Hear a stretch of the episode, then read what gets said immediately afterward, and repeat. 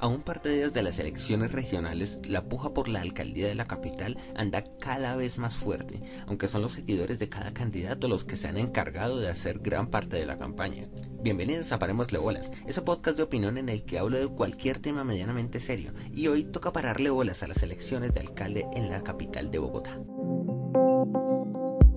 Son cuatro los candidatos a ocupar el Palacio Líbano durante los próximos cuatro años. El que salga elegido tendrá en sus manos proyectos como el Metro de Bogotá, algunas troncales de Transmilenio y muchos otros, aunque también tendrá que enfrentar graves problemáticas como la gran inseguridad que vive la ciudad, la contaminación del aire, el relleno Doña Juana o la crisis migratoria. Haremos aquí un breve análisis de cada candidato y una crítica a cada uno. Miguel Uribe tiene un programa de gobierno con una extensión de 104 páginas, siendo este el de mayor extensión. Miguel Uribe en su oratoria propone una continuidad de la alcaldía Peñalosa, pues él fue su secretario de gobierno entre 2016 y 2018 cuando renunció al cargo para lanzarse por firmas a la alcaldía. Recolectó más de 400.000 firmas que fueron avaladas por la registraduría. Tan pronto ocurrió eso, recibió el apoyo del Partido Liberal. A Turbay se le han sumado la mayoría de partidos tradicionales, incluyendo el Centro Democrático, los conservadores, la U, el Mira y Colombia Justa Libres. Al principio quiso posar de independiente, pero al tener encima toda la maquinaria política tradicional se le hizo imposible seguir con ese discurso. La campaña de Miguel Uribe ha reportado gastos por más de 2.200 millones de pesos, de los cuales la mayor parte corresponde a propaganda electoral. También ya suma el apoyo de mil pastores cristianos y se le ha visto recibiendo bendiciones en iglesias ante cientos de personas, lo que hace ver un evidente uso de la religión para hacer política, lo cual puede llevar al voto por fanatismo en lugar del voto argumentado. Su programa de gobierno es relativamente completo y se sabe que es una persona preparada y con experiencia.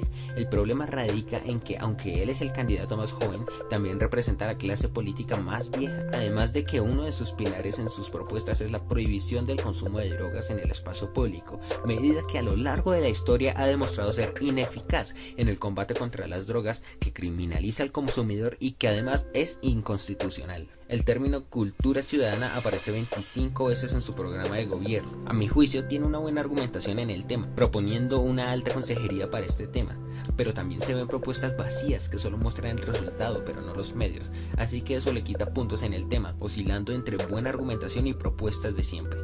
En materia de educación, muestra un muy buen programa en la construcción y reestructuración de nuevos y existentes colegios, cosa en que se sabe tiene buena experiencia administrativa y sus propuestas en esta materia son muy viables. En salud hay una propuesta curiosa, se trata de que propondrán un pago o unos incentivos a las EPS que presten mejor servicio. La cosa es que esto puede acarrear corrupción en el sistema, muchísima más de la que ya hay, pero la idea no es mala en sí, aunque hay que plantearlo bien y buscar una buena fuente de los recursos para esto.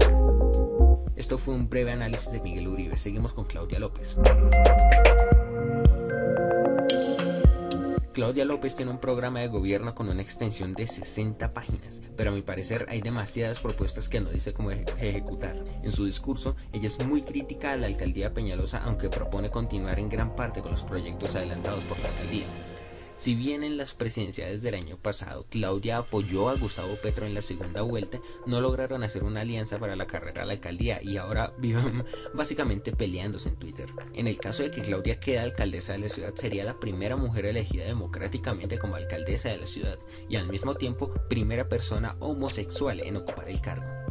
Su carrera política es bastante notable en la lucha anticorrupción y las denuncias por parapolítica, y en su periodo como senadora dio las más fuertes discursos y siempre enriqueció el debate. Sin embargo, también hay lunares que ven todo esto, pues recientemente llamó a Petro y a Peñalosa como los Pepes, lo que produjo una gran polémica en redes por la obvia similitud con el grupo de los Pepes en la época de Escobar. Claudia López tiene cuatro tutelas de conocimiento público en la plataforma de la Corte Suprema, de 29 procesos que la mayoría no tienen acceso público. La de los procesos en su contra son tutelas por injuria y calumnia. Probablemente el fallo más conocido es cuando dijo, y cito textualmente, el partido Cambio Radical es un concierto para delinquir con personería jurídica, de lo cual se tuvo que retractar el año pasado. La campaña de Claudia López se ha basado en gran parte con la participación de los seguidores en las calles. Hasta el momento, la campaña de Claudia López ha sido la más cara, con gastos de más de 2.800 millones, de los cuales 1.782 millones se han gastado en propaganda principalmente radial. Claudia propone no hacer el Transmilenio por la séptima y utilizar estos recursos para extender la primera línea del metro hasta Suba y Engativá, pero esta línea no tiene todos los estudios y no se conoce el costo real de la misma, aunque la propuesta no es absurda, es de hecho muy viable propone un sistema de transporte muy ambicioso que a mi juicio no veo posible realizar en cuatro años, tanto por costos como por construcción. La propuesta más ambiciosa que tiene es la de lograr una educación superior pública gratuita. Es interesante la propuesta, pero no ha argumentado de dónde saldrán las enormes cantidades de recursos que se requieren para lograrlo. El programa de gobierno de Holman Morris con 16 páginas es el más corto de todos y muchas de sus propuestas no tienen argumento suficiente para hacerlas ver viables. En su discurso critica mucho a la alcaldía de Enrique Peñalosa y se opone a su proyecto estrella, el metro elevado de Bogotá, pues plantea tirar abajo toda la licitación y, si es necesario el contrato para cambiar todo el proceso por uno de un metro subterráneo. Él es el único candidato que se opone al proyecto. Holman Norris es un periodista de la Universidad Javeriana enfocado en temas de conflicto armado. Es conocido en gran parte por su documental Impunity, en el que denuncia la impunidad del proceso con las Autodefensas Unidas de Colombia. En la política apenas tiene trayectoria, pues apenas tiene un periodo como concejal y no tiene ninguna experiencia en el Ejecutivo, por lo que llegará a aprender. Fue gerente de Canal Capital, pero renunció en 2014 para lanzarse al Consejo. No ofrece mucha novedad en su programa de gobierno más que muchas propuestas que no argumenta cómo las va a realizar. La candidatura de Holman Norris dividió a la Colombia humana, pues tiene denuncias por acoso en su contra, lo que alejó a muchas mujeres del movimiento, las cuales en su mayoría fueron a parar a la campaña de Claudia López, incluyendo recientemente a Ángela María Robledo, fórmula vicepresidencial de Petro en las presidenciales pasadas.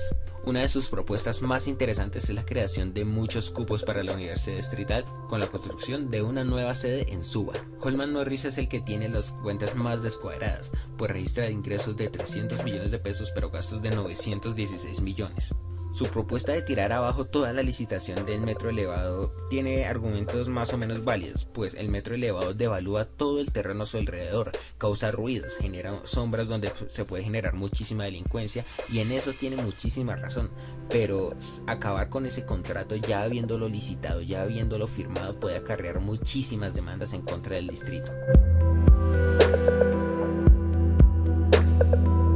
Carlos Fernando Galán tiene un plan de gobierno de 59 páginas en donde se enfoca en gran parte en acabar con la polarización política de la ciudad, por lo que ha adoptado una posición conciliadora en los debates y entrevistas de los que ya ha participado. Su trayectoria política es muy extensa, pues empezó como concejal, esto con la mayor votación de la historia del Cabildo Distrital, obteniendo 48.162 votos. Allí fue el que denunció inicialmente las irregularidades del carrusel de la contratación de Bogotá. Fue elegido mejor concejal en dos ocasiones. Se lanzó a la alcaldía en 2011, pero obtuvo poco más de 280.000 votos. Fue senador de la República y secretario de Transparencia de Juan Manuel Santos, y representante del país en diferentes convenciones. Sin embargo, Carlos Fernando Galán tiene una mancha que lo persigue, y es que toda su vida política estuvo en Cambio Radical, uno de los partidos con más condenados por corrupción. De ese partido renunció el año pasado, en 2018, y se lanzó por firmas a la alcaldía, posando de independiente, aunque muchos duden de esto. Su programa de gobierno tiene grandes falencias en el tema de la mujer, pues cae continuamente en generalizaciones y ve la problemática desde un punto de vista simplista en el tema de seguridad. Sus propuestas no ofrecen mucha innovación más allá de la ampliación del sistema distrital de apoyo al emprendimiento. De resto son propuestas algo simples en la parte de la innovación. No tiene una posición clara sobre la intervención a la reserva Van der Hamen, pero algunas veces ha dicho que no la intervendrá. Sin embargo, es un buen candidato con una gran experiencia y una buena reputación en el ámbito político. Además, es el único que habla de trabajar en conjunto con los demás candidatos durante su alcaldía, lo que ayudaría muchísimo a resolver el problema de polarización que vive la ciudad y, por ende, de cultura ciudadana. Su campaña ha gastado hasta el momento 2.319 millones de pesos, de los cuales la mayoría son en pauta electoral, de igual razón en radio, televisión y vallas. Ya después de haber visto los cuatro candidatos, llega la hora de un pequeño análisis, pues esta campaña se ha notado muchísimo más sana que la de las presidenciales, pero no se ha librado de descalificaciones impropias. Se ha percibido, o al menos bajo mi concepto, una mayor cantidad de ataques e improperios por parte de los seguidores de Miguel Uribe, pues como se sabe que el uribismo está con él, esto conlleva fanatismos por parte de este grupo y por sus opositores.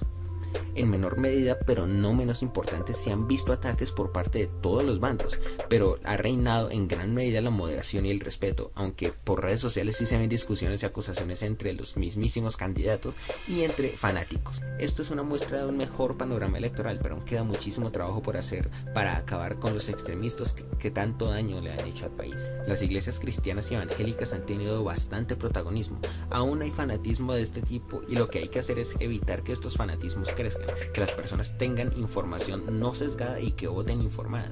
Ellas tienen derecho a ejercer su religión, pero no deberían hacer política con ello. Afortunadamente Bogotá es una ciudad con unos habitantes que se han caracterizado por ser críticos, lo que enriquece el debate y promueve que se deje de comer cuento en la política. Y esto fue otro episodio de Paremosle Bolas. Recuerda seguirme en Twitter donde aparezco como arroba Paremosle Bolas y para estar más informado sobre opinión en general. Sin más que decir adiós y que gane el mejor para llevar esta ciudad al progreso.